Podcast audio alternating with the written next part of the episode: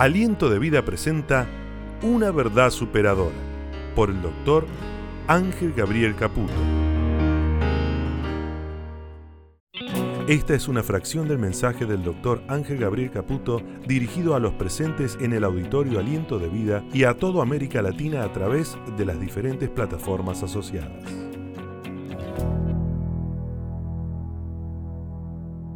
Si hay una palabra que impactó a los oyentes de Jesús fue la frase que Jesús utilizaba muy a menudo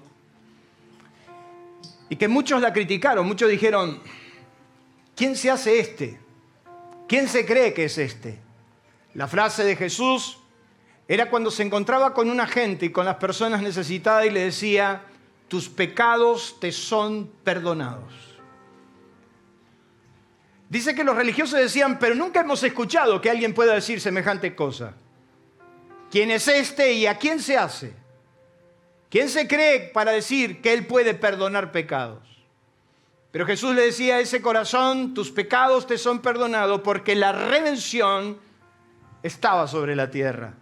El plan de Dios perfecto, la obra redentora de Jesús estaba en medio de su pueblo y ahí estaban expectantes para recibir la vida. Y es interesante porque vos y yo hoy tenemos el privilegio de sentarnos en la mesa, no basado en nuestra justicia, sino basado en la obra redentora de Jesús. Y por eso estamos felices. Mientras usted busca en su Biblia Lucas capítulo 24, ayer Arturo nos compartía una palabra con el grupo de jóvenes que nos hablaba de este acto de amor, el dar. Hay actitudes nuestras que nos facilitan las cosas y nos abren las puertas de los cielos. Y, actitudes nuestras que muchas veces cierran esas puertas. Una de las cosas que más nosotros tenemos que evaluar son nuestras verdaderas intenciones, pero sobre todo nuestras buenas intenciones llevadas por el conocer y el saber lo que vamos a hacer. Yo no sé qué viniste a buscar hoy. Yo no sé cuál es tu intención. Pero me llama la atención que en alguna oportunidad hasta los propios discípulos de Jesús buscaron algo que no iban a encontrar a pesar de que Dios le habló. Y es por eso que en esta noche, en muy pocos minutos, te quiero preguntar, ¿qué estás buscando? ¿Qué estás buscando? ¿Tu búsqueda de Dios termina siendo un reducto de un Dios que te soluciona todos los problemas? ¿Termina siendo Dios esa entidad que puede ayudarme a salir adelante, o va más allá, o estás buscando en profundidad que ese Dios que te creó, ese ser infinito que te creó, ahora puede estar viviendo dentro tuyo, teniendo comunión contigo y caminando con Él en una experiencia, la experiencia más extraordinaria que un ser humano puede vivir. ¿Cómo sufrió Adán? Cuando perdió la comunión con Dios. Todas las mañanas Adán tomaba mate con Dios. No, es una herejía de mi hermano Carlos, por la duda. Todas las mañanas Adán disfrutaba de la compañía de Dios. Hablaban, proyectaban, pero un buen día esa comunión se interrumpió. Y dice que Adán se ocultó, se escondió, porque tenía vergüenza de escuchar a Dios. Y muchas veces nuestra situación nos ha llevado a ocultarnos de Dios nos ha llevado a escondernos y hasta sentir vergüenza. La religión hizo su parte, porque nos agravó de culpa, nos llenó de un montón de sentimientos internos, confusos, porque de alguna manera es como que nos quiso enseñar o nos quiso decir que tenemos que hacer demasiadas cosas para agradar a Dios. Pero de repente Jesús se para y en una sociedad totalmente destruida, sin códigos, sin valores, explotado el hombre por el hombre. Se paró frente a todos y les dijo, puedes nacer de nuevo. Podés tener la alternativa de comenzar una vida distinta. Podés comenzar tu matrimonio de otra vez y hacerlo de manera distinta. Podés empezar un negocio de manera distinta, podés empezar una vida de manera distinta, podés dar vuelta a la página de tu vida y volver a empezar. Y eso es el maravilloso evangelio de Jesucristo. ¿Cuántos dicen amén? ¿Le puede dar un aplauso a Dios por eso? Ahora me asombra la falta de capacidad que tenemos de, de, pensar las cosas. Arturo nos decía en estos días que solemos no pensar. Qué poca capacidad de reflexión tenemos. Qué poco racionales muchas veces somos. Y pareciera que a medida que nos vamos acercando a Dios, parece que vamos anulando la razón. Yo siempre digo que no sé por qué extraña forma, llegamos a Dios con un montón de expectativa y por alguna o de alguna manera nos anularon la capacidad de pensar. Y yo quiero decirle que Dios quiere que usted piense. Y entonces nos volvemos irracionales sin pensar las cosas. Es por eso que vaya a Lucas capítulo 24, en el versículo 1, que usted va a encontrar una búsqueda equivocada, casi racional, contradictoria de los que estuvieron con Jesús. Quiero decirle que esta gente escuchó a Jesús de primera línea. No lo escuchó en los púlpitos, lo escuchó en sus casas, lo escuchó en la intimidad, lo escuchó cuando dormían o cuando estaban juntos en algún momento. Ahí estaban los discípulos, ahí estaba el círculo íntimo, ahí estaban los que más cerca escucharon. ¿Cuánto tendremos que hablar con ellos y nos contarían cosas de las que Jesús mismo dijo o hizo? O sea que la gente que usted va a leer ahora escuchó de primera línea Jesús. Diga conmigo, escuchó de primera línea. El primer día de la semana, muy de mañana, vinieron al sepulcro trayendo las especias aromáticas que habían preparado y algunas otras mujeres con ellos. Y hallaron removida la piedra del sepulcro y entrando no hallaron el cuerpo del Señor. Aconteció que estando ellas perplejas por esto, he aquí que se pararon junto a ella dos varones con vestiduras resplandecientes. El Evangelio de Mateo dice que era un ángel con un aspecto de un rayo que estaba parado en la puerta de la tumba de Jesús. El Evangelio de Marcos dice que eran dos ángeles eh, y el Evangelio, eh, perdón, era un joven y el Evangelio de Juan dicen que eran dos ángeles. Lo concreto que hay una manifestación sobrenatural. Están los ángeles, la tumba está vacía, el cuerpo de Jesús no está ahí. ¿Y qué podríamos todos nosotros pensar? ¿Qué podríamos nosotros recuperar nuestra memoria y pensar qué es lo que estaba pasando ahí? Pero dice que tuvieron temor, verso 5, y bajaron el rostro a tierra y le dijeron, ¿por qué buscáis entre los muertos al que vive?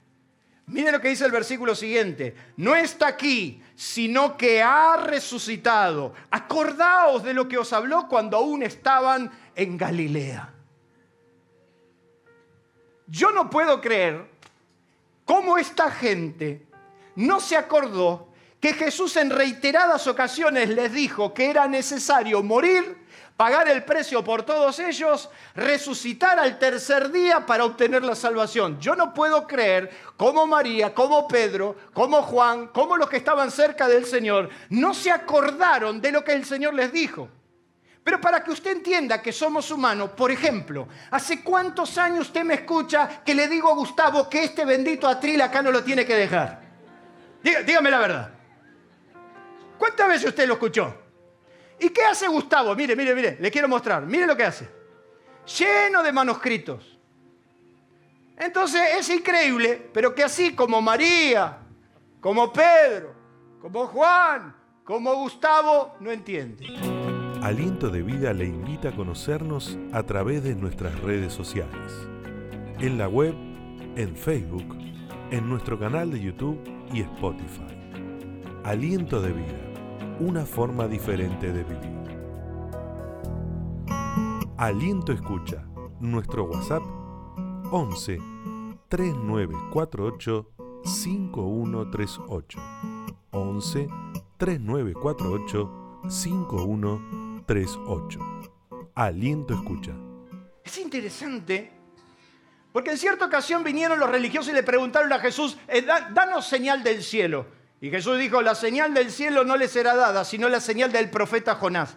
Que así como Jonás estuvo en el vientre del gran pez durante tres días y tres noches. Así es necesario que el Hijo del Hombre esté en el corazón de la tierra tres días y tres noches y resucite al tercer día.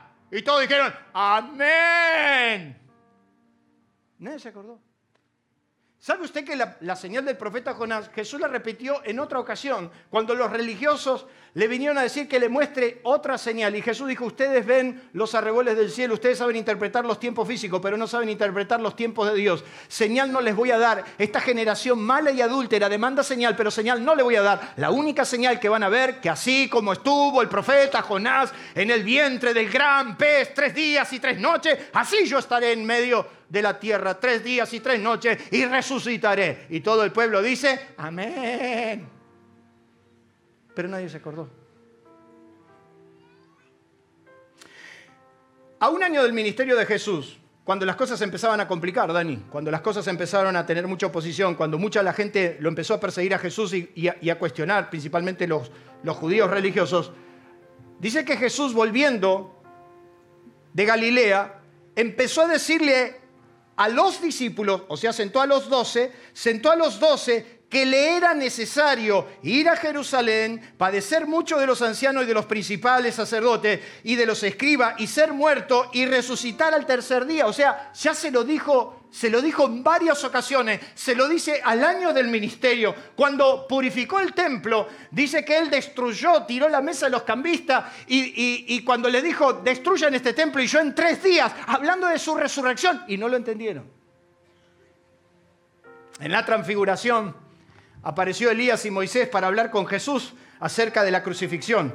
Guardaron, guardaron los aspectos, empezaron a hablar de eso. Se escuchó una voz del cielo que decía, este es mi hijo amado a quien oír. Y dice que las vestiduras de Jesús se hicieron blancas, resplandecientes, sus rostros iluminados. Y entonces dice que cuando Pedro vio eso, dijo, hagamos tres enramadas, estemos acá, acá está la gloria de Dios. Y entonces dice que Jesús lo primero que le dijo a estos tres cabezones, cuando bajaban del monte, no le digan nada a nadie hasta que resucite al tercer día. Me pregunto, ¿qué fueron a buscar a la tumba?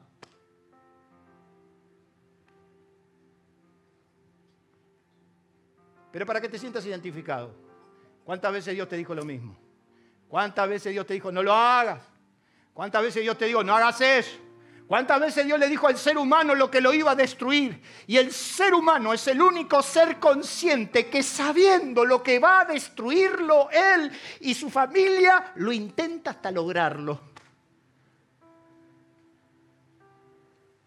¿Qué fueron a buscar? Dice que Jesús estando en Galilea, le dijo, el hijo del hombre será entregado en manos de los hombres y le matarán, mas al tercer día resucitará. Si es Jesús a Marta, ¿se acuerdan de Marta? Cuando va a resucitar a Lázaro le dice, yo soy la resurrección y la vida, el que cree en mí, aunque esté muerto, vivirá. Le está hablando de la resurrección. Sin embargo, muy temprano, ellos fueron a buscar a, al cuerpo de Jesús. Qué poca, qué poca capacidad de, pensamiento, de reflexión, de decir, che, el Señor nos prometió que iba a estar con nosotros. ¿Y cuántas veces nosotros andamos como hijos que no tenemos padre? ¿Cuántas veces en la vida vamos nosotros caminando como si no tuviéramos a Dios de nuestro lado? ¿Cuántas veces la vida fue tan dura con nosotros que no nos dimos cuenta ni por un minuto que el Dios que dijo que Él estará con nosotros hasta el fin del mundo, Él estará con nosotros hasta el fin del mundo? ¿Cuántas veces hemos caminado por la vida sin darnos cuenta que hay esperanza, que hay salida, que es mentira que vas a morir en ese estado, que Dios sigue siendo el Dios de las oportunidades, que Dios sigue siendo el Dios de tu porvenir, que Dios estará contigo, dentro tuyo, ayudándote siempre? Den un fuerte aplauso a Dios por eso. ¿Qué estás buscando?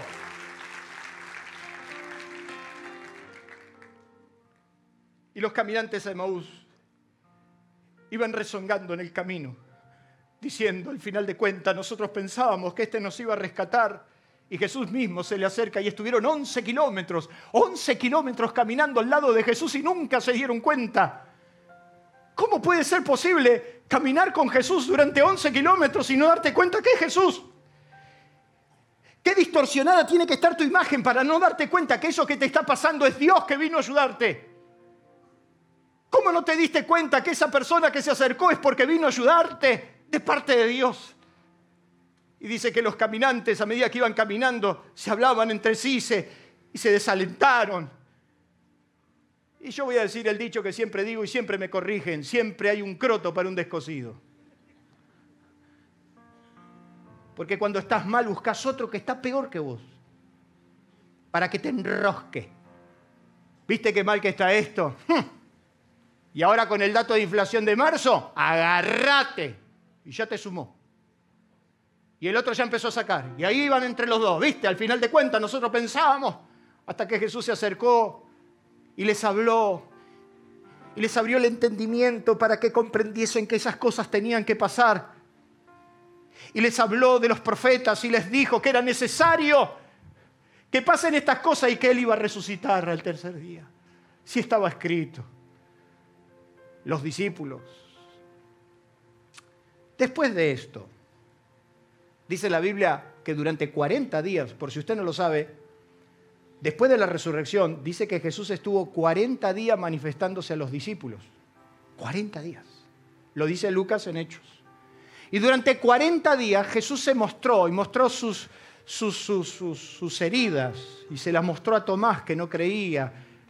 Jesús atravesaba las paredes y le demostraba que tenía cuerpo glorificado. Qué susto, Daniel.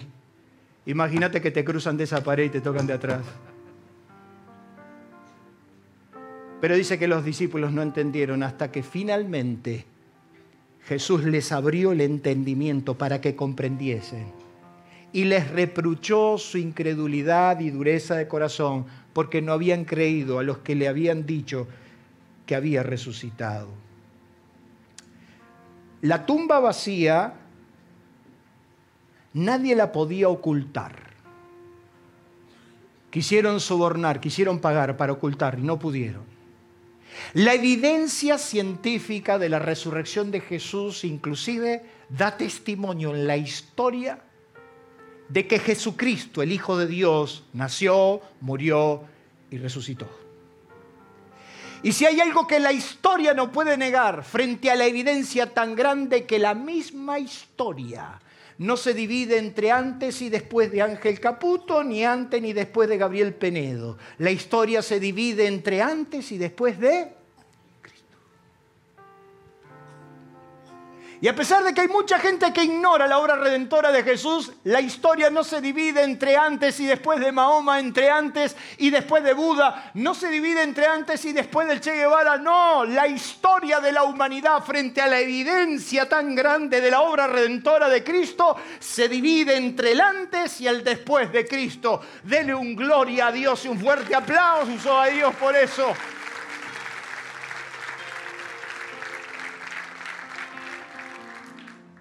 La resurrección de Cristo y la cruz constituye la base misma del Evangelio y sin este hecho glorioso la vida del cristiano sería totalmente vacía. Yo tengo mi esperanza que hay vida después de la muerte, que la sangre redentora de Jesús ha limpiado de todos mis pecados presentes, pasados y futuros y que la obra redentora de Jesús hizo y hace de que algún día conoceré a mi redentor. Algún día estaré en gloria con mis seres amados y esa es la esperanza que el apóstol San Pedro dice que tenemos una esperanza viva, la vida eterna. De eso se trata el Evangelio. Y es por eso que venimos a celebrar los símbolos. Y es por eso que en esta noche nosotros vamos a compartir la cena del Señor. Aliento de Vida presentó una verdad superadora. Si usted quiere recibir más sobre estos y otros mensajes, escríbanos a info@alientodevida.com.a o visite nuestras redes sociales. Nuestro auditorio se encuentra en la ciudad de San Justo, Partido de la Matanza, provincia de Buenos Aires, Argentina. Usted será muy bienvenido en este lugar. Aliento de vida, una forma diferente de vivir.